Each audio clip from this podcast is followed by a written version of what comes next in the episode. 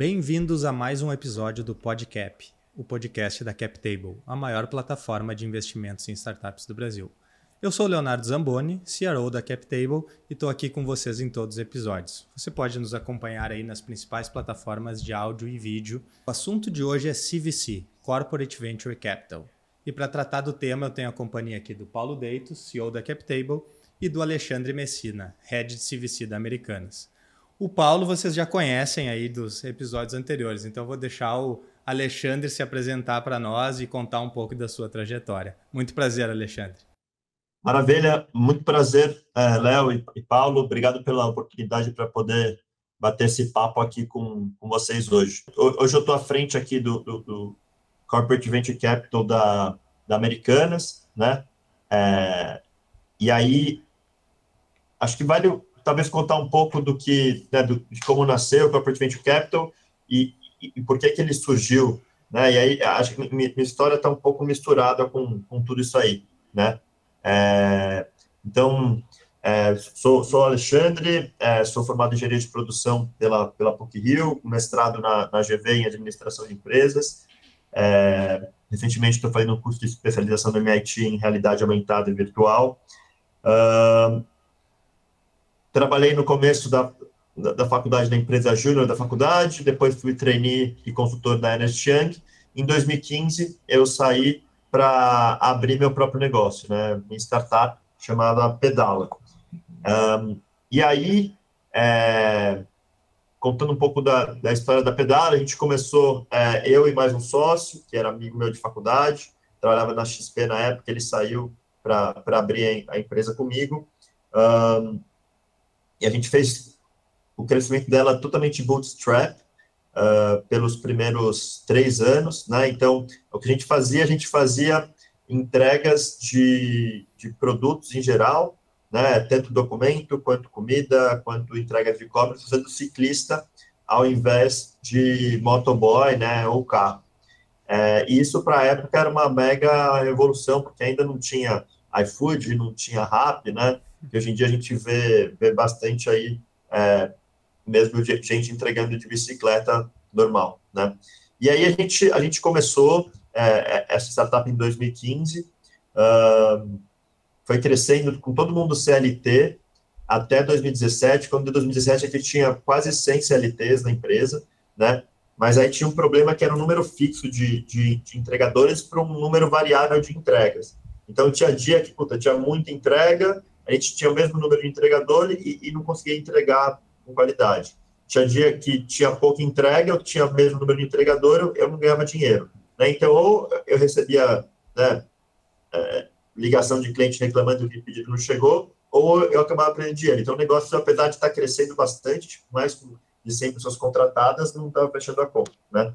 Um, e aí veio a reforma trabalhista, é, em 2000, no começo de 2018, a gente acabou tirando esses entregadores de CLT, contratando ele de volta como MEI, depois de, de, de três meses. É, a gente mudou o modelo de empresa também para focar só no e-commerce. É, e a gente passou, ao invés de ter bases próprias, usar self-storage, né? Então, começou a usar, usar container, é, é, que, tem, que nem tem Guarde Aqui e, e outros famosos aqui no, no, no Brasil, é, para é, estocar essas caixas e entregar com ciclistas, né? E aí, e aí, nessa mesma época, a gente captou é, uma rodada com a, com a Bossa Nova, é, investimentos e também com um fundo de impacto social chamado Nest. Uh, e aí, mais ou menos no, no, no, final de 2018, a gente começou a entregar para Americanas. Americanas virou um cliente nosso, né? Mas para, de fato, a gente conseguir atender Americanas, demoraram quase três anos, assim, desde a primeira vez que eu bati na porta até falar com uma pessoa, com outra, foram sete canais de contato diferentes, até, de fato, a gente conseguir entregar, de estar no timing certo, na hora certa, né? É, porque, beleza, hoje em dia, né, a gente é um ecossistema aqui, tanto de, de, de varejo físico, quanto plataforma digital, né, quanto fintech, quanto advertising, quanto logística, etc. É, mas na época era, era muito focado principalmente em varejo e entrega, né? E, e isso é, é muita fritação, etc. É, é difícil você estar tá aberto para trazer ideias novas. Né? Então, por isso que demorou bastante tempo também. É, quando a gente vendeu a startup para americanos, a gente tinha feito 500 mil entregas no ano, e dois anos depois a gente fez 5 milhões de entregas. Então, depois que plugou de verdade a startup aqui dentro, o negócio decolou, assim, cresceu 10 vezes em dois anos. É, que inclusive é a métrica que a gente usa aqui hoje em dia para investir em startups. Um, e aí é, veio o Covid, a gente tinha uma solução chamada AmiFlash de, de entrega é, com, com, entregadores né, é, é, de delivery, que entrega em até uma hora. Um, me chamaram para tocar essa área, também cresceu para caramba. E aí, depois de estar mais ou menos um ano dentro dela, que, que as coisas já estavam um pouco mais é, estabilizadas, a gente já sabia para onde tinha que ir, né? ficou muito pessoal, eu estava com vontade de fazer uma coisa diferente. E aí, no, no final do, do, do, ano de 2020, né, o, o CEO da Americana, no repórter para o mercado, ele falou que um, queria que a gente tivesse mais é, relacionamento com startup, que de fato fazia muito sentido a gente se enxergar cada vez mais como uma plataforma de inovação e conectar players legais aqui no nosso ecossistema. Eu falei, putz, legal, isso aqui é uma vontade do CEO da companhia, é, vamos ver aqui agora como se já tem gente fazendo isso, né? É, e aí eu vi que já tinha algumas iniciativas pontuais, mas ainda não tinha uma área estruturada para foco em trazer startups, depois investir nelas e tal. Aí eu peguei um, uns dias lá, montei um pitch de como imaginaria que deveria ser a área, né? É, e aí fui chamado para abrir é, a área de, de, de, de, que começou como Open Innovation, né? É, no começo do ano passado, de 2021, é, com o objetivo de entender que, que eram as startups dentro do nosso ecossistema que estavam é, é, rumando para os mesmos caminhos que a gente também está, mas que estão fazendo isso de uma forma mais ágil, né, e, e mais é, inovador, assim, um, com processos eventualmente mais inovadores, não, não do tamanho do porte que a gente tem, mas que façam sentido em algum tipo de inovação. E aí a gente conectou mais de 30 startups em 2020, foi bem legal. Uh, e a gente começou a ver, beleza, estou plugando um monte de gente aqui, está sendo ótimo para gerar negócio para gente, está sendo ótimo para gerar negócio para startup, e eu sei que eu plugando aqui a galera vai crescer bastante, né? E por que não? Eu invisto nela é, antes dela, de fato, crescer bastante aqui, e aí eu aproveito essa, essa escala toda. E aí, no começo desse ano, a gente estruturou o, né, a área de CVC, é, meio que a evolução do, do Open Innovation para o CVC. Então, agora, a gente, é, além de conectar startups, aquelas que fizerem POPs que, que gerem mais resultados, a gente investe para acelerar ainda mais aqui dentro. Né? A gente já fez alguns investimentos esse ano, a gente ainda não abriu para o mercado, é, mas a ideia é, é, continuar fazendo, enfim, ao, ao longo do ano, é, com startups que, que estejam dentro da nossa tese. Então, tentei resumir um pouco aí, não sei se eu falei muito, é, Léo e Paulo, mas tentei resumir aí. É, ótimo, uma baita trajetória aí, né? Depois nós vamos explorar mais a fundo alguns detalhes dessa, dessa tua trajetória aqui. Deixar o Paulo também fazer a, a introdução dele sobre o tema CVC. Legal, obrigado aí por mais um convite para participar aqui né, do, do podcast. E, bom, a gente já trabalhou, né, Léo, juntos em duas grandes corporações gaúchas aqui, né? Uh, uma, inclusive, nacional, mas com sede aqui no Sul. E a gente, uh, pegando agora, escutando o relato aqui do, do Alexandre, é, eu lembro muito de como era inovar dentro dessas grandes corporações, né? E, e o quão difícil isso é. Né? Então, uh, escutando o, o relato do, do, Alexandre, a gente vê que uh, essa é uma das formas mais uh, fáceis, mais práticas de uma grande corporação inovar, né? Porque é, é, a gente tem aqui um, um, um conhecido nosso que foi C-level de uma grande empresa uh, mundial, né, uma, uma, corporação mundial, que fatura mais de 3 bilhões no, no Brasil. E, e ele estava nos contando que dentro dessa, dessa grande empresa, decidiram inovar fazendo um spin-off. Né? E aí fizeram o que eu considero o, o melhor dentro de uma inovação, uh, dentro de uma grande empresa, que é separar a estrutura do spin-off da, da grande corporação. Né? E, e essa startup que eles criaram, já no primeiro ano faturou 100 milhões de reais. Né? E, aí eu, fazendo um gancho ali, o Alexandre, quando entrou de fato na Americanas, passou de, desculpa, 100 mil para 500... É, tu falou um número que era impressionante que eu nem lembro. 500 mil entregas feitas de forma sustentável, né, com bicicleta e outros modais elétricos, para 5 milhões de entregas é, dois anos depois. Então, o poder que essas grandes empresas têm de alavancar muito rapidamente um negócio novo, né? Então, é, a empresa que fatura mais de 3 bi fez com que um, um negócio novo, recém-nascente, já saísse com 100 milhões de reais de faturamento. O que no mundo de startups, né, é, a mesma coisa que aconteceu com a, com a startup do Alexandre, é algo impressionante. E um ano depois, a empresa decidiu descontinuar esse projeto da spin-off porque os 100 milhões de reais eles eram insignificantes para o tamanho da empresa de mais de 3 bi. Então, uh, o como uh, inovar dentro de uma grande empresa que já tem todo um processo que fatura muito, né? que está todo azeitadinho, é complexo. Então, uh, inovar através de investimentos em startups que vai acontecer algo como o que aconteceu ali com no caso do Alexandre, acho que é um caminho bem legal de CVC e é o que a gente uh, mais uh, apoia e recomenda, né? E aí depois acho que a gente vai falar sobre quais são as formas, né, tipos, que estágio de startup, acho que esse papo mais, mais para frente aí. É, temos uma pauta bem rica aqui para tratar, né?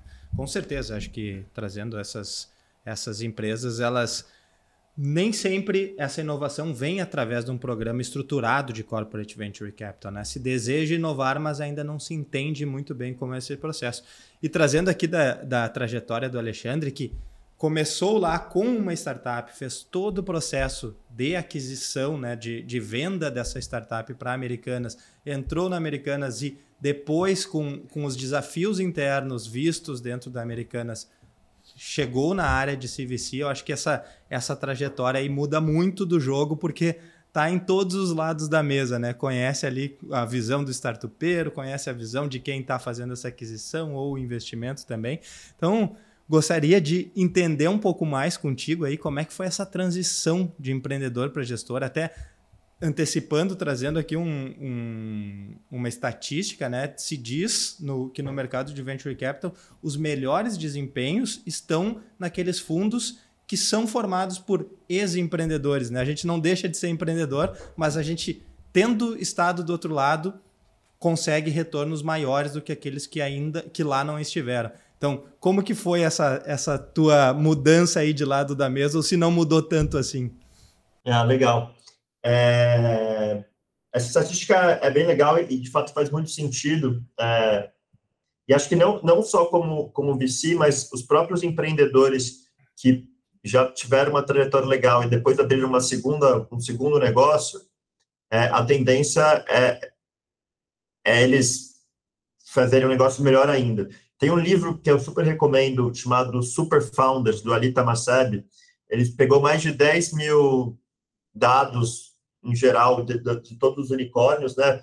Todos, tudo que tinha dado público, é, para entender o perfil das pessoas, quais as melhores decisões que elas tinham, se fazia sentido, tipo, o cara é, ou a mulher ter se formado numa super faculdade ou não, que, que se, se era B2B ou B2C, né? Ele pegou milhões de estatísticas lá, e aí aquela que gerou maior inferência é, em dizer que aquela startup teria chance de se tornar unicórnio era, era o fato da pessoa ter empreendido antes ou não, né? É, então, acho que isso, isso é bem legal, assim, é uma informação bem legal aí para passar para todo mundo.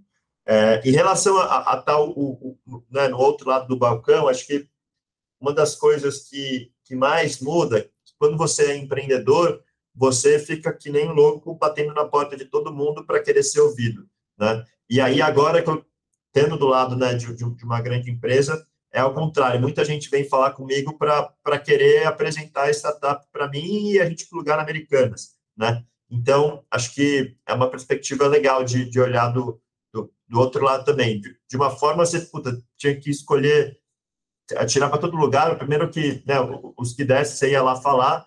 Agora você tem que, deixa eu escolher com quem realmente a gente vai falar para ver se realmente vale a pena, né? É, e aí, inclusive, até uma coisa legal que a gente colocou no nosso processo aqui, é sempre antes de falar com, com uma startup, a gente tem um, um mini questionáriozinho que a gente tem no nosso site, né, o site da Americanas é, é, da área de inovação aí, frox.io, para quem quiser dar uma olhadinha lá depois.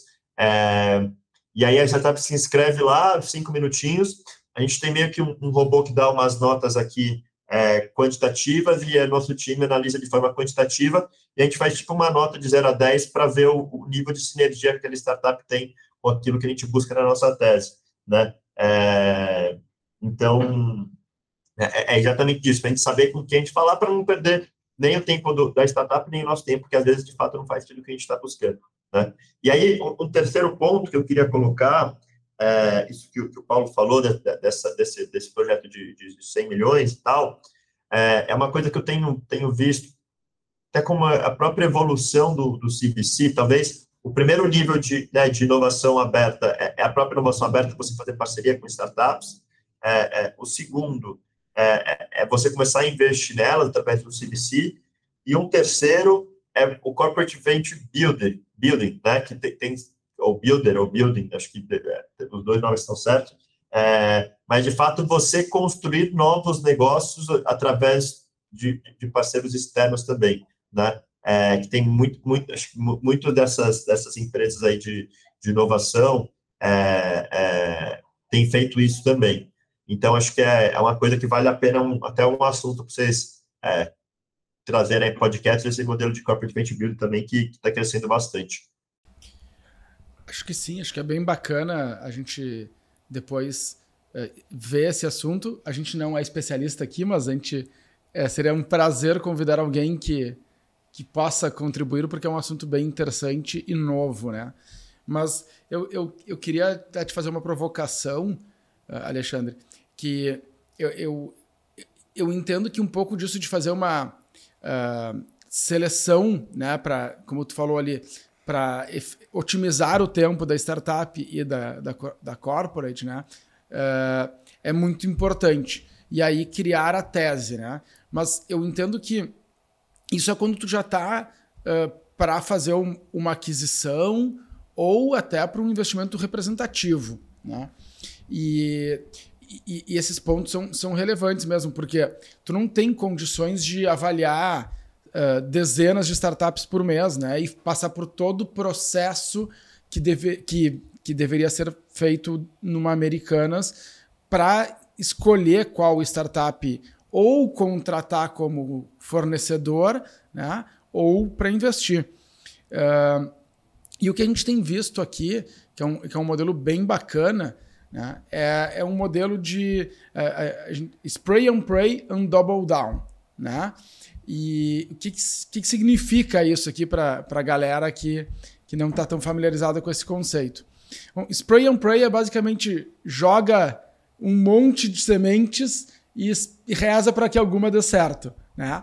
Uh, e o double down é depois vai e aposta nas que estão dando certo. Então, o, o que isso significa né, na prática num CVC, que é o que a gente tem enxergado e, e que eu acho que também funciona muito bem? É, é tu, tu poder é, pegar e jogar um pouco de, de dinheiro, ou bastante dinheiro, né? sei lá, o ticket 5 milhões, por exemplo, só para fazer um exemplo, em 10 tickets de 500 mil. Né? Então, tu vai pegar 10 startups de um nível inicial, obviamente, porque 500 mil já são startups mais iniciais, né? complementar o resto da rodada com investir ou com outros grupos de anjo, investidor, fundo de venture capital ou com o crowdfunding, né? ou por que não um mix de tudo isso. Então, isso significa que a rodada já vai ser pelo menos de um milhão, um milhão e meio, né? vindo uma parte representativa do corporate. E uh, esses, esses 10 tickets vão te permitir que tu acompanhe muito de perto a startup, porque tu é sócio, tu vai ter acesso a informações, tu vai ter, se, se quiser, o acesso ao board da, da startup, uh, uh, e tu vai ir acompanhando ao longo do tempo, né? E pelo menos um ano, dois, essa startup por dentro. Né? E aí, depois de, de conhecer um pouco melhor o negócio, tu já tem muito histórico e muitos dados que te permitem dizer essa aqui vale a pena a gente uh, dobrar a aposta, né? Então, uh, eu acho que isso te permite uh, ter uma velocidade muito maior em aproximação com as startups, né? E um índice de acerto muito maior também, né? Porque tu vai poder, em vez de ficar, sei lá, três, seis, oito meses estudando em qual startup tu vai botar um ticket de cinco, tu faz isso a cada seis meses, sei lá, em 10, e tu vai criando safras de startups para tu ir acompanhando, porque das 10 não vão ser as 10. Tomara que dê certo as 10, né? Mas é muito pouco provável que as 10 funcionem 100% para o corporate, né? Então, acho que é, um, é, um, é uma esteira que, que funciona muito bem e que pode trazer excelentes benefícios para os dois lados.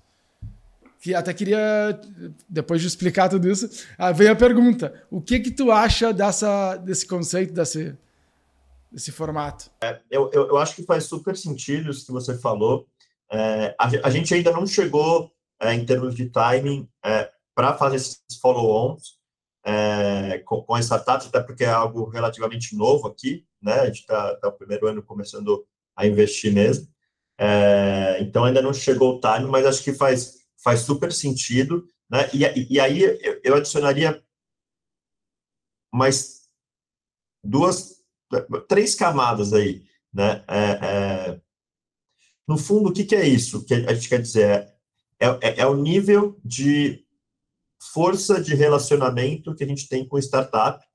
Quanto maior a sinergia que a gente tem com ela, maior o nível de relacionamento, né? Então, o primeiro nível de relacionamento vai quando a startup bate na nossa porta ou a gente bate na porta dela para a gente fazer o primeiro papo para ver se faz sentido. Beleza, fizemos o primeiro papo, passou na primeira etapa do funil, assim. O segundo, a segunda etapa do funil é a gente apresentar ela para a área específica, né? A área que a gente vai plugar a solução dela. Puta, legal, apresentamos, a área gostou. Né? Então, descer um pouco mais no funil. O terceiro nível é, é a gente, de fato, trazer uma POC. Né? Então, a gente traz aquela solução que ela, que ela leva né, para os clientes dela através de uma apoio com a gente em pequena escala para ver se vinga. Putz, legal, vingou, vimos que a galera é boa, tá no time, né? vamos para o quarto nível de relacionamento, que é o investimento, né? É, em, em, early stage, né? Começando. E aí, um, um, não sei se é quinto ou quarto, mas o próximo é ou fazer o follow-on, né? É, se a gente vê que de fato essa energia está crescendo, ou adquirir a empresa também, que isso pode acontecer, né? Não é uma obrigatoriedade a gente né, depois passar para o time de M&A, mas pode ser uma possibilidade de liquidez, né? né? São, são quatro possibilidades de liquidez que podem acontecer. É, ou a gente vender para outro time aqui dentro, ou é, a startup vender para alguma outra empresa de fora, ou ela fazer IPO, é, ou ela fazer um follow-on e a gente ou acompanhar ou, ou, sair, né? Mas a tendência é que quanto mais é, é, sinergia ela tiver, mais vai fazer sentido a gente né, double down nela. E, e, acho que vale uma coisa acrescentar também, é, Léo, a gente, desculpa, Paulo, a gente uh, a gente foca inicialmente aqui em investir em startups early stage, né? pré-seed, seed, no máximo Series A. E o porquê disso? É, pelo fato de eu ter um grande ecossistema aqui, eu, eu, eu consigo conectar é, essas startups sem correr muito o risco é, delas não darem certo. Né? Que nem um, um VC tradicional, putz, beleza, é, você tem um smart money de conexões e tal, mas você não tem o ecossistema que um CVC tem. É, então, assim, eu consigo pegar essas startups na fase inicial fazer elas crescerem bastante, né, ter um múltiplo alto, sem um risco que um VC tradicional teria, né? Então, é um pouco por isso também que a gente foca bem em startup é, early stage, porque o múltiplo é maior e o, e o risco é menor, né? Então, acho que é mais ou menos nesse, nesse caminho, assim, que a gente enxerga. De deixa eu pegar um gancho aqui que eu, no meio da tua fala, tu falou sobre M&A, né? E hoje, dentro de algumas estruturas de empresas, alguns confundem um pouco o que, que seria o CVC com o M&A. O que que tu vê entre as das principais diferenças entre os dois? Legal. É, só, acho que em termos técnicos, né, o, o M&A é quando a gente uh, compra é, uma startup né? Ou eventualmente tem um path to control, alguma coisa do tipo, mas que de fato Americanas passa a ter o controle da startup. Foi o que eu fiz é, com a Pedala, a gente fez um participou do processo do M&A, né? A gente de fato foi 100% adquirido pela Americanas, que é diferente do CVC que a gente investe, né? A gente compra pedaços nas startups. Mas mais que comprar pedaço é comprar um direito a ter um pedaço, né? Seja muito conversível, safe, enfim. É, então, termos técnicos, a diferença é essa. Né? E aí, em termos é, é, é práticos, para o M&A, normalmente vão startups que tenham dentro, estejam mais verticalizadas com aquilo que a gente já faz muito bem, para reforçar aquilo que a gente é muito bom. Né? Então, enfim, normalmente é mais H1 e H2. Então, a própria Pedala é, é um, um ótimo exemplo que é uma startup de logística de entrega sustentável. Americanas têm entrega para caramba, né? É, faria sentido a gente simplesmente colocar essa solução aqui dentro para verticalizar o processo.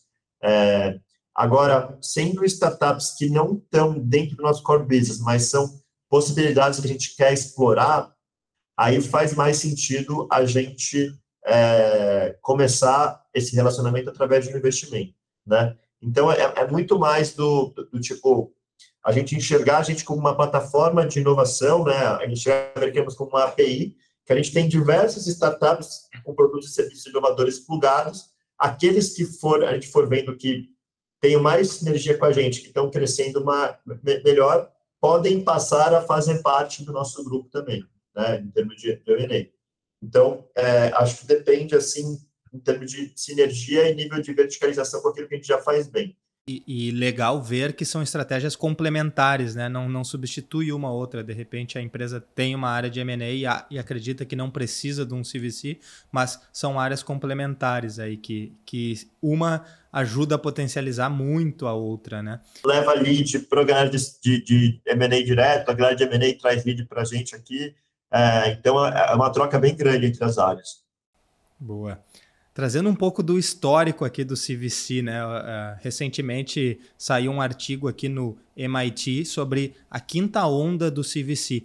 E eles trazem lá que nos anos 60 a disponibilidade de capital levou aos primeiros investimentos de CVC, depois nos anos 80, onde o, começaram os primeiros VC americanos a terem bastante sucesso e o, os fundos de pensão pagando muito pouco. Então, as empresas entraram com esse investimento e depois, na terceira fase, o bundas.com, ali foram fundos que não duraram muito tempo, mas nessas três primeiras fases, o investimento era puramente financeiro. Né? A ideia era ter uma rentabilidade maior do que nos outros, nas outras disponibilidades de investimento deles. A partir dos anos 2000, pós a, a, a bolha das .com, isso começou a caminhar mais para uma inovação aberta, né? Então começaram a surgir as áreas de Open Innovation, parcerias para inovação e tal. E a quinta onda que eles estão chamando agora é onde o CVC entra dentro da estratégia da empresa, né? Então ele já não é mais uh, uma atividade, ele é parte da estratégia da empresa de crescimento. E essa quinta fase ela já é 10 vezes maior do que foi a quarta fase. Então, trazendo aqui alguns números bem recentes aqui, globalmente o CVC cresceu 142% em 2021, com 169 bilhões de dólares investidos. Trazendo um pouco aqui para o Brasil, só nesse primeiro semestre de 2022, 13 empresas listadas anunciaram fundos de CVC contra oito em todo o ano de 2021. Então, tem vindo com muita força, né? Se, se as outras foram ondas, essa é um, um tsunami aí dessa, dessa quinta fase do CVC. E agora a pergunta para vocês dois aí. A que vocês atribuem esse maior interesse das organizações por se aproximarem das startups? Deixar o Alexandre começar aí, depois. Boa. É... Acho que não tem um, um, uma causa só, né? É, mas acho, que algumas potenciais causas. Talvez a, a, a principal, da, a, a, principal dela que eu, que eu, que eu enxergo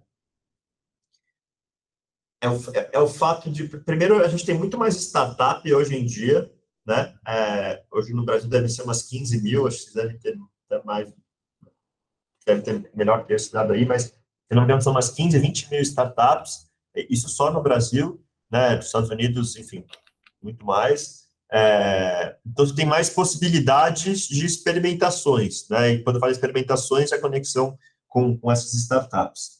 É, então, de um lado, tem muito mais oportunidade de investimento, é, olhando na perspectiva da, da, das grandes empresas. E aí, por outro lado, a, a gente pegando um, um acho,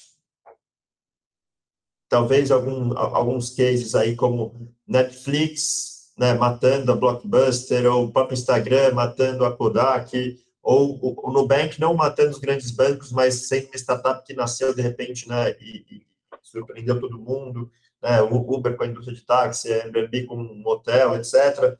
Todo mundo está enxergando que estão existindo muitas startups que podem ter o potencial de acabar com grandes empresas, né? Que podem matar grandes negócios. Negócio de too big to fail, a gente viu lá depois do Supreme que, de fato, qualquer empresa, por uma, por ter, independente do tamanho, ela está sujeito a ser é, é, comida por uma startup que já nasce né, de, de uma perspectiva lean, né, crescimento rápido, sabe, enfim, vai trazendo sempre gente boa, já, já, sabe jogar muito bem o jogo de vicia, a coisa vai acelerando de um jeito absurdo, né? É, se for pegar a idade média da, das top 500 maiores empresas do mundo, ela vem diminuindo a cada ano, né? É, você pegar hoje em dia, enfim, beleza, você tem Apple e Microsoft já, já tem há mais um tempinho, mas você tem ali a Meta, você tem né, o Google, você tem a Amazon, que são empresas dos últimos 20 anos, né? E, e você tem diminuído cada vez mais, tem. É, então, acho que um dos motivos da, da né, de, de, de, ter aumentado esse valor e número de investimento é, é de fato o, o medo dessas né, das grandes empresas de serem né, disruptadas por essas pequenas e a maior oportunidade de, de, né, de, de investimentos que tenham mais a ver com o negócio. Acho que essas são, são as duas principais coisas, assim, sabe? Eu não sei o que, que, né, que vocês enxergam aí também. Eu, eu tô há 10 anos fora do, fora do mercado de big corps, né? Mas é, o, o, tempo que eu vivi, é, me lembro, por exemplo, a gente trabalhando numa empresa de mídia, né? Terceiro maior grupo de mídia do Brasil, uh, década de 2000 lá, uh, algumas inovações acontecendo, né? E, e eu lembro até hoje, uh, poucas inovações acontecendo no, no, mundo da comunicação naquela época, né? Não se previa que os jornais iam acabar tão rápido como estão acabando, ou praticamente acabaram já. E eu me lembro do, do cara que estava assumindo a companhia, né, que ia virar o, o CEO da companhia, em 2009, falando que ele queria fazer o, um, um, é, uma competição de vídeos de um minuto. Histórias de um minuto. E a gente, naquela época, achava uma loucura isso, né? Pra tu ver como ele estava à frente do tempo dele. E, e, ninguém na empresa conseguiu ter a visão que ele teve naquela época, porque ele dizia que os vídeos de um minuto iam dominar o mundo, que não ia ser mais uma novela de uma hora, né? que as pessoas não iam mais parar uma hora para assistir a novela, que as pessoas queriam vídeos de um minuto. E em 2009 isso pra gente era inimaginável, né? Hoje o TikTok e o Instagram estão aí para provar de que ele estava certo. Sim. Né?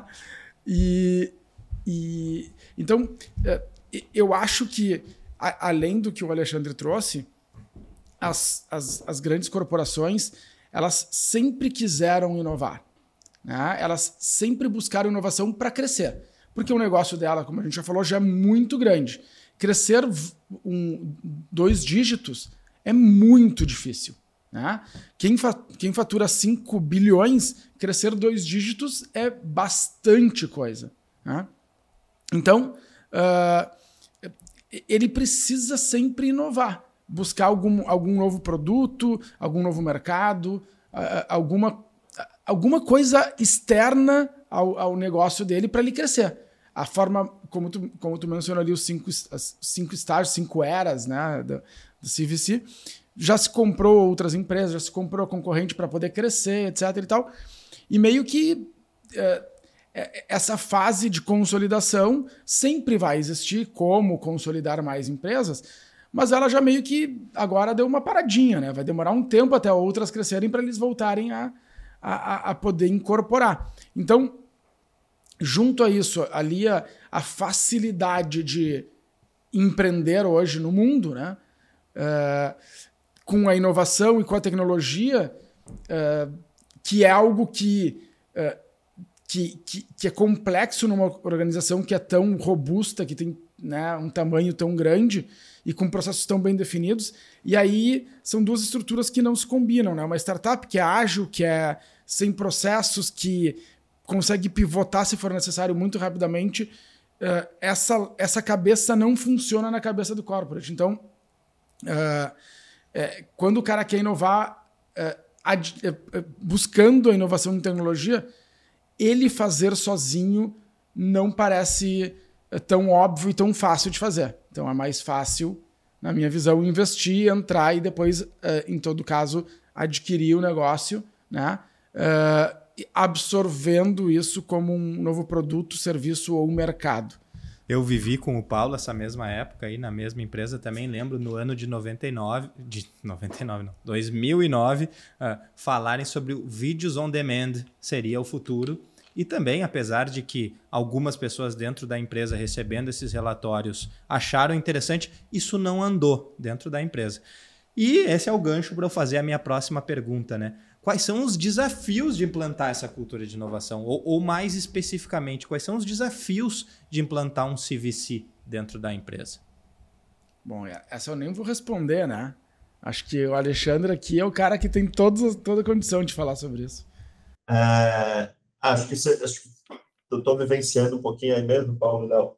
É, mas tem, tem, tem alguns desafios, né? É, e aí, acho que se for citar o, o principal, é, é de fato fazer essas, essas POCs mesmo acontecerem, né? É, então, por uma, tem uma frase legal que eu gosto de falar, que é toda criatividade gera resistência.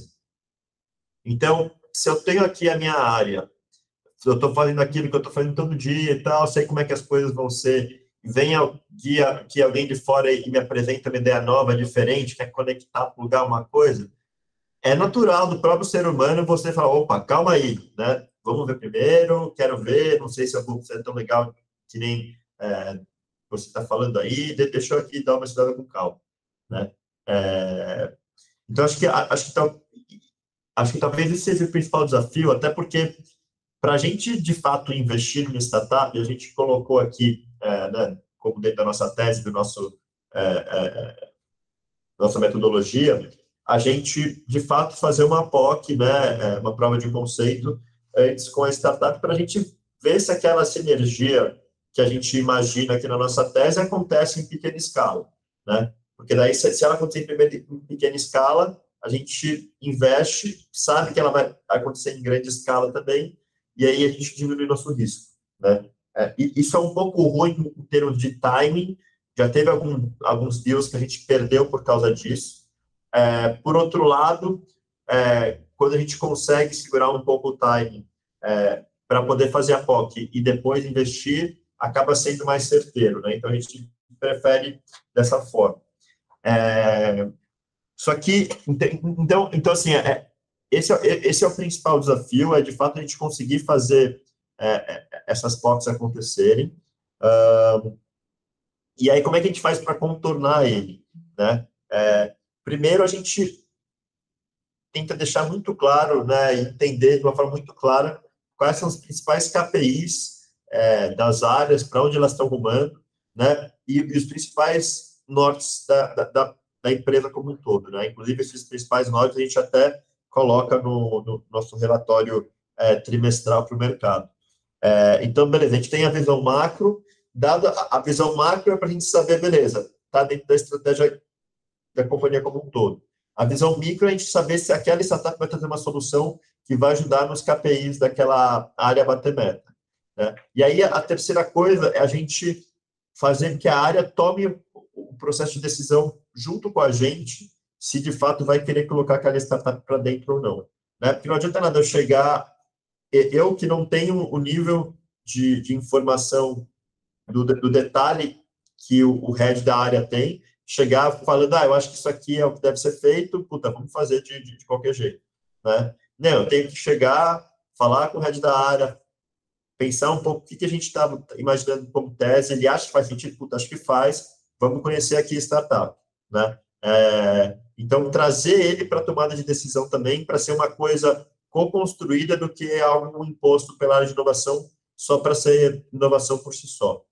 É, então, enxergo mais ou menos isso como o principal desafio e o que a gente tem feito para solucionar ele, né? Porque é, reclamação sem solução é mimimi. Então, vamos já colocar a solução junto aqui. Deixa eu trazer um pouco de polêmica aqui também e, e fazer uma pergunta meio batata quente aí para Alexandre, mas fica à vontade para não responder, Alexandre, qualquer coisa. É, a gente tem visto no ecossistema de empreendedorismo, né, dos, dos, empreendedores, e a gente tem relacionamento com vários, né? Eh, no final do dia, o, os empreendedores que vivem numa situação, numa realidade muito diferente, né?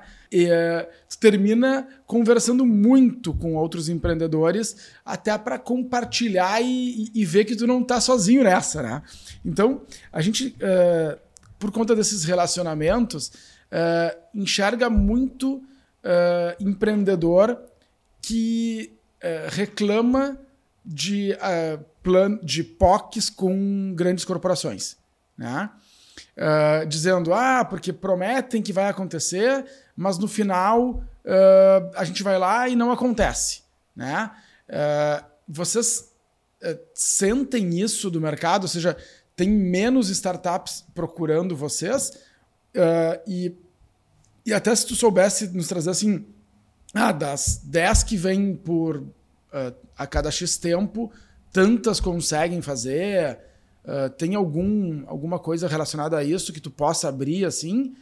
Uh, e se sim, se vocês enxergam que isso, que isso foi um problema, como que vocês estão solucionando esse problema, sabe? Como vocês estão atraindo esses negócios para reverter essa imagem? Uhum. É... Tô pensando. Tá. É... Primeiro, acho que uma, uma das coisas que eu, eu aprendi ao longo do ciclo de quando eu tinha minha startup, né, e acho que se mantém até hoje, é, é uma coisa que todo empreendedor tem que entender, que é o tamanho de ciclo de venda, né? É, quanto maior complexa a venda e eventualmente de maior tamanho, mais tempo vai demorar, né? Então, se você for uma solução SaaS para SMB, que você precisa custa 100 reais por mês, né? Isso, você pode fechar no mesmo dia. Só que se for fechar um, um negócio gigantesco de milhares ou milhões de reais por ano com uma grande corporação, vai demorar seis meses, vai demorar um ano ou até mais, né? Eu, eu para conseguir entrar na Americanas lá na, naquela época de eu bati na porta a primeira vez em 2015 e consegui, de fato, em 2018. É, porque, putz, ia ter muita entrega aí, é, precisavam de alguém para entregar, tinha dois, manda para os caras de bike para ver o que acontece e acabou dando super certo, né? É, então, assim, para, para empreendedores que têm grandes empresas como clientes principais, é, acho que a, a, minha dica é resiliência. É, tem que ser chato, tem que ficar cutucando, tem que ir atrás, né? Putz, eu, eu, eu não pegava cliente novo na, na perspectiva de pedala com menos de 10 reuniões, assim, até de fato começar a entregar, era muito difícil, né? A primeira, aí fala com, com pessoas é, de cargos mais altos que tomam a decisão, e aí depois vai para baixo, para operação, e tem problema de sistema com integração, e vai e volta, tem comercial, tem contrato, tem tudo. Então, assim, não adianta venda complexa, vai demorar mais, venda simples, você quer vender um picolé na rua, você vai na hora ali. Né? Então, você pode vender é, para um milhão de reais para uma pessoa ou um real para um milhão de pessoas, né? Vai, vai, vai, vai, a grana é igual, né? Só que uma demora muito mais do que a outra. É, e aí, em relação à quantidade que vinga, de fato, eu diria que um, uns 20, 25% das POCs que a gente começa, de fato, elas acontecem, elas dão certo e elas escalam, né? A grande, eu diria que a grande maioria para no, no, no meio do caminho, é, e, e, aí tem alguns problemas, né, do, do tipo, é, é, eventualmente, puta, tem que ter uma mega integração e não dá e tal, é, é, mas a grande maioria das vezes é porque a gente não, né, a área que a gente apresentou não conseguiu ver valor suficiente que valeria a pena dedicar tempo e esforço é, é, para trazer aquela startup. Então, é, particularmente, te, eu, eu, gosto muito de, de um livro chamado Good to Great, do Jim Collins, que é, ele fala a teoria da janela e do espelho. Você fala, cara, bota tudo que é problema é, é, da, da, minha startup, não sei o que, é minha culpa, tudo que foi coisa boa é, é, é dos meus funcionários, é do meu time, né, é, é, das empresas. Então, não, não, acho que faz sentido você culpar a grande empresa porque você não está conseguindo fechar o negócio. Tenta você falar com, né, olhar para dentro falar o que, que a gente pode fazer de melhor para agregar mais valor àquela empresa para diminuir o de venda e ela escalar comigo mais rápido, sabe? Eu acho que tem que olhar. E se, e se talvez você já tentou de várias formas diferentes não está não está batendo, provavelmente ele não é o seu cliente ideal, deve ter outro cliente ideal aí que vale a pena você bater. Né? É, eventualmente não é aquele tipo de indústria, tem que ser outro tipo de indústria, ou não é enterprise, é, é empresa pequena e média, né? É, mas acho que sempre vale a perspectiva o que está dando de errado, traz, traz para mim, né? É, e o que, eu posso fazer de diferente? Eu prefiro enxergar sobre essa perspectiva, assim, né? É, já, já, já teve casos que a gente, beleza, a gente começou a uma startup, viu que não dava certo aquilo, a gente levou para uma outra área e deu certo, por exemplo, né? É, então tem muito de você estar também no, no, no, lugar certo que faz diferença.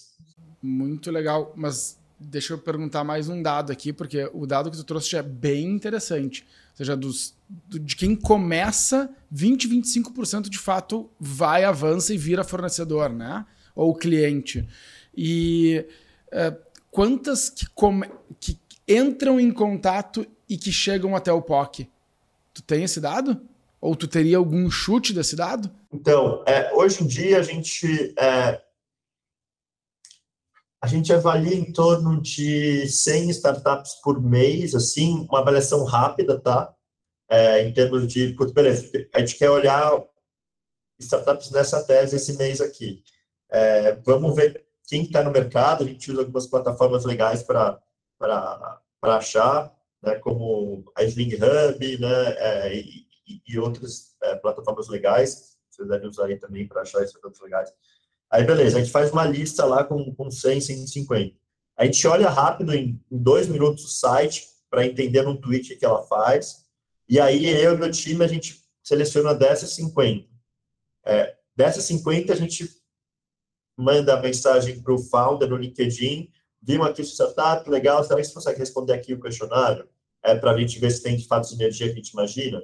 Ele vai lá, é, ou ela vai lá e, e, e responde. É, dessas 50, a gente seleciona 25. É, dessas 25, a gente é, apresenta para as áreas, tá? é, e aí eu diria que talvez é, é umas 12, de fato, as áreas querem fazer POC, e aí dessas 12, três ou quatro de fato vingam, assim. É, isso todo mês, assim, né, que a gente vai fazendo esse ciclo. É, e aí dessas três e quatro que acabam vingando, uma parcela delas, a gente, a, estando elas no timing e que de fato faz sentido investir, a gente investe.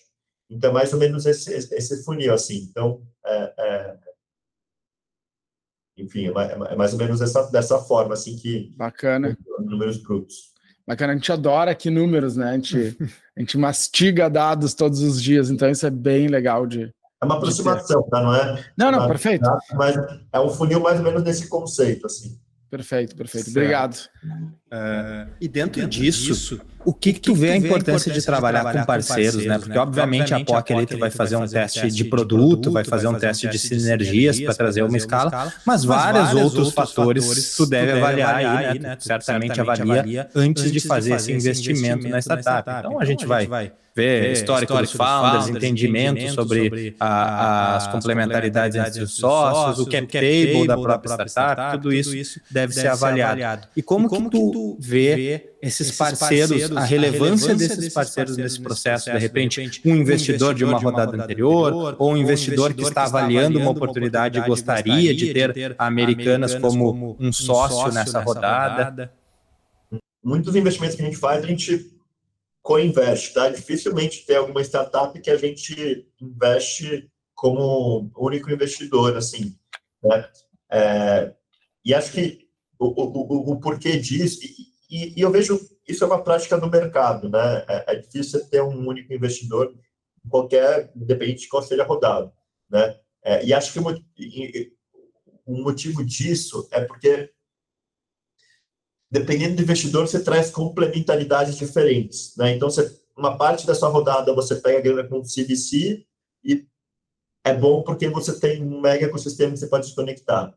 Outra parte você pega o cap table que aí é bom porque você consegue ter distribuição de vários pequenos investidores que podem ajudar, né? Então, é muito bom para você é, escalar o seu negócio, né? E aí, para o outro, você pode pegar mais algum especialista daqui do seu setor, um VC muito direcionado, que vai te dar todo o smart da indústria, né, de como ela se comporta e tal.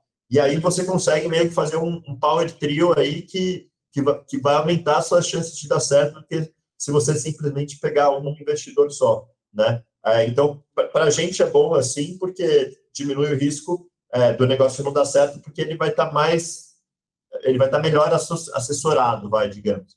É, inclusive, a gente é, fala bastante com o VC aqui, é, muitas startups que chegam para a gente, elas chegam é, apresentadas por VCs, que os caras eventualmente já investiram ou estão pensando em investir e querem fazer alguma coisa junto com a gente, porque sabem que a gente conectando no nosso ecossistema diminui o risco deles também, né?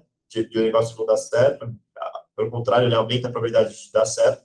É, então, é mais ou menos assim que a gente enxerga e, e, eu enxergo que o mercado olha dessa, dessa perspectiva. Eu não sei como vocês enxergam isso também de, de co-investir pela CapTable. Eu jogar a pergunta aí para vocês também. Bom, a gente é suspeito para isso, né? É, mas o, para o corporate, o, o melhor modelo que a gente enxerga é esse que tem que, do Spray and Pray e Double Down, que tem já alguns cases aqui que aconteceram. Né? Uh, a gente também uh, entende que o, o co-investimento vai cada vez fazer mais sentido uh, dentro de plataformas de crowdfunding. Né? antigamente, o, o co-investimento ele era uh, muito entre fundos, anjos, uh, enfim, uh, venture capital, né, CVC, etc., que se conheciam e, e, e, e trocavam deal flow, né, trocavam startups onde podiam investir. E agora, cada vez mais, inclusive por conta do, do, do mercado subsequente, né, que a CapTable é, é a primeira a ter com o marketplace, vai fazer mais sentido que esses co-investimentos aconteçam aqui. Né? Então, uh, se a gente já tinha alguns cases e achava isso super bacana, tanto para o lado da startup quanto para o lado da corporate, e melhor ainda para o investidor pessoa física, com esse movimento, a gente, a, desculpa, a gente acha que vai aumentar esse movimento por conta do marketplace, né? E cada vez vai fazer mais sentido uh, para as três partes também, né? Então, só ganha, ganha, ganha nessa história aí. É, e, acho que o mercado indo para o Web3 cada vez mais descentralizado, com DeFi, né, dando liquidez é, para eventualmente é, venda secundária de ação, acho que isso estimula cada vez mais esse tipo de, de co-investimento, né? Acho que junto a, acaba sendo muito, muito mais forte mesmo. E aqui a gente falou, uh, se centrou principalmente no lado corporate, né, do CVC. E para a startup, qual é o principal benefício dela plugar? Né? Acho que alguns já foram citados aqui ao longo da, da nossa conversa, mas como que vocês veem os benefícios para a startup? Legal. É, Léo, então, assim, é, acho que o, o principal benefício que ela tem é a distribuição que a gente já tem, né?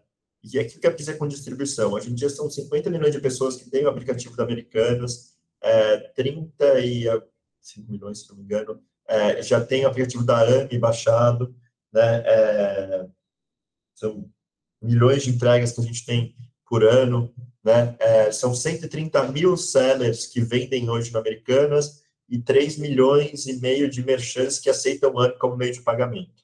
É, se eu tenho uma relação próxima com cada um desses players do meu ecossistema, eu consigo e, e, e eu chego e ofereço para eles uma solução de produto ou serviço que faça sentido, até porque eu já conheço esse meu cliente, eu consigo oferecer é, é, esse produto ou serviço com uma escala absurda por um preço para startup que é basicamente um take rate que costuma ser menor do que o CAC dela, né? Então, ao invés de ela gastar milhões e rios de dinheiro e fazer um modelo ou B2C ou B2B focado né, em, em, em empresas menores, etc., para você pegar atenção, para você é, é, é, é, conseguir vender,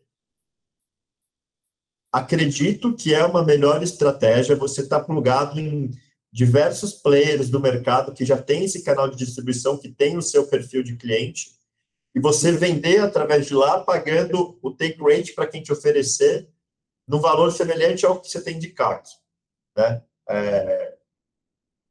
Enfim, falei um pouco de conceito técnico aqui, mas acho que é, é mais ou menos um, esse objetivo. Então, o, o, que eu diria é o principal é, é, é benefício é, de fato, distribuição que a gente tem, é, mas, mas, além disso, falando em Americanas, a gente tem mais de um milhão de reais em benefícios de parceiros, hoje são mais de 50 parceiros que, né, que estão afiliados aqui a gente, que dão créditos, né, coisas, coisas dentro do, da, da, dos serviços deles para essas startups, e também mentorias com, com pessoas aqui, aqui de dentro da companhia. É, então, a gente tem um mega acesso para poder fazer essa ponte também. É, então, acho que essas são as três coisas principais. Bom, nada a acrescentar, né? então, já aproveita e diz quais são as teses que a Americanas está buscando hoje. É, hoje são cinco principais é, verticais que a gente olha, tá?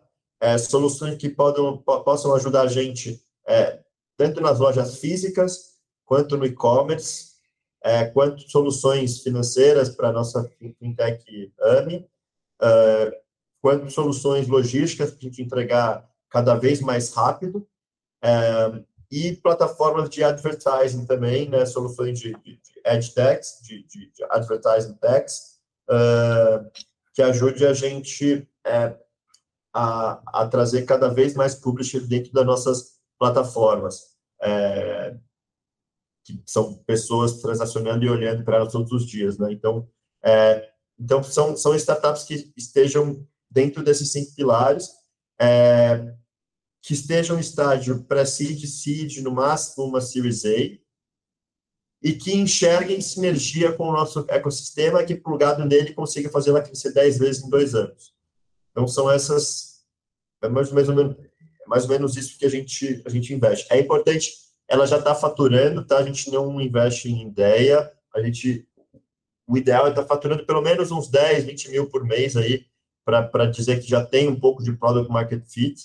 É, e aí, e se ela já tiver sido investida, né, ou se tiver já investimento comentado por outros investidores, para a gente é um plus também. Boa. Então, acho que vou deixar um espaço aqui para vocês deixarem o recado final de cada um.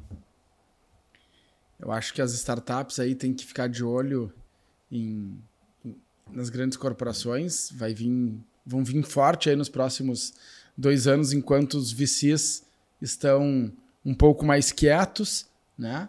Afinal de contas, a corporate tem um, um gigantesco volume de transação, de faturamento e tal. Então, não nesses momentos de, de dúvida de mercado, acho que eles mostram o seu poder, né, o seu tamanho.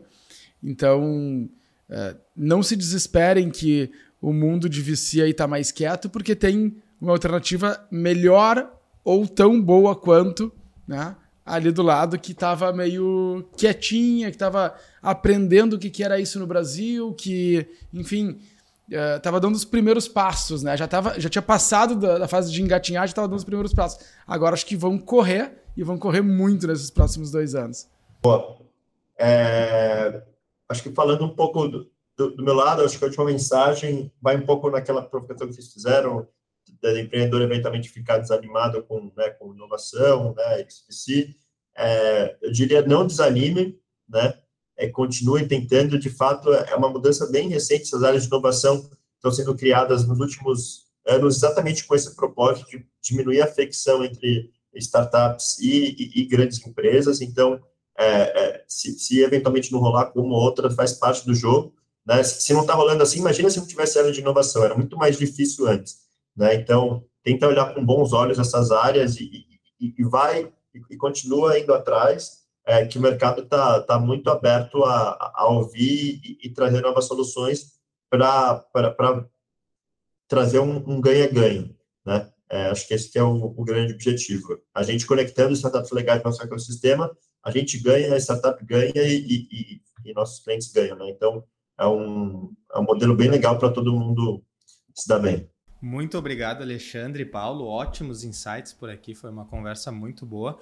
E se você tem uma startup e está buscando esse relacionamento com uma grande empresa, com uma corporate, procure a CapTable. Temos aqui né, as maneiras de fazer essa apresentação para os corporates. E da mesma maneira, se você for uma grande empresa que está buscando esse relacionamento com startups, está buscando fazer esses investimentos em startups, também procure a CapTable, porque também temos soluções aí para ajudar vocês nesse, nesse sentido. Então, muito obrigado para todos que nos acompanharam aqui.